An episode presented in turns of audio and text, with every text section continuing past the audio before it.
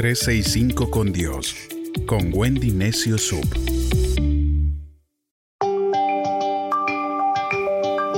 Hola, soy Wendy Necio Sub y te invito a que me acompañes en una aventura de fe por 365 días con reflexiones que nos acercarán más al corazón de Dios.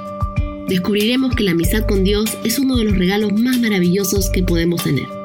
Caminemos juntos, 365 con Dios.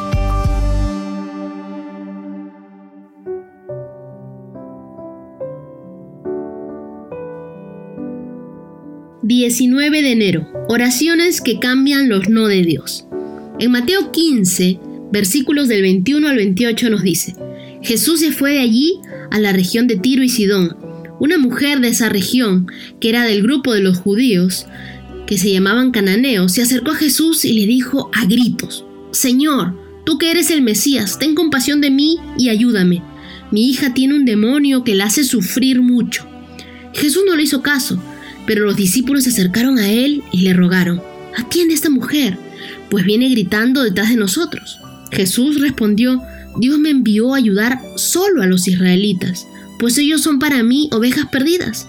Pero la mujer se acercó a Jesús, se arrodilló delante de él y le dijo, Señor, ayúdame. Y Jesús le dijo, no está bien quitarles la comida a los hijos para echársela a los perros. La mujer le respondió, Señor, es cierto, pero aún los perros comen de las sobras que caen de la mesa de sus dueños. Entonces Jesús le dijo, Mujer, tú tienes una confianza en Dios y lo que has pedido se hará. Y en ese mismo instante su hija quedó sana. Esta mujer es mi ejemplo de oración. Lo primero que hace es salir al encuentro con Dios. Y su forma de hablarle y de comunicarle todo lo sucedido me impacta. Jesús le dice, ten compasión de mí y ayúdame. Muchas veces nosotros oramos siete veces por lo mismo y no nos damos cuenta de que seis de nuestras oraciones encierran incredulidad.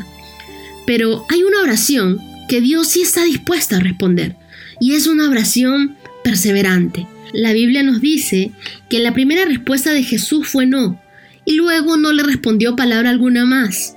Incluso los discípulos tampoco le brindaron ayuda sino que querían que la vote. Pero esta mujer tenía una fe a prueba de todo, porque se acercó nuevamente y arrodillándose delante de él, le suplicó, Señor, ayúdame. Tú necesitas esa ayuda sobrenatural de Dios. Pídela de esa manera, con la fe de esta mujer, de rodillas, y te aseguro que Dios te responderá. A Dios le gusta la gente que lucha por su bendición. No te rindas al primer no, toca el corazón de Dios con una oración perseverante.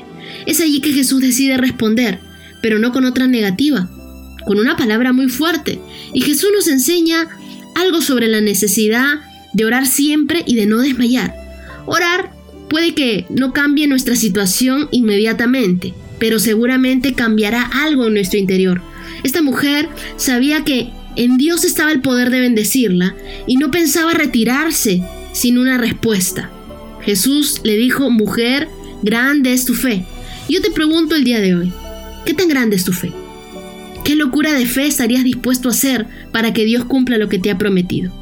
Jesús le dijo que se cumpla lo que quieres, que esa petición te sea concedida.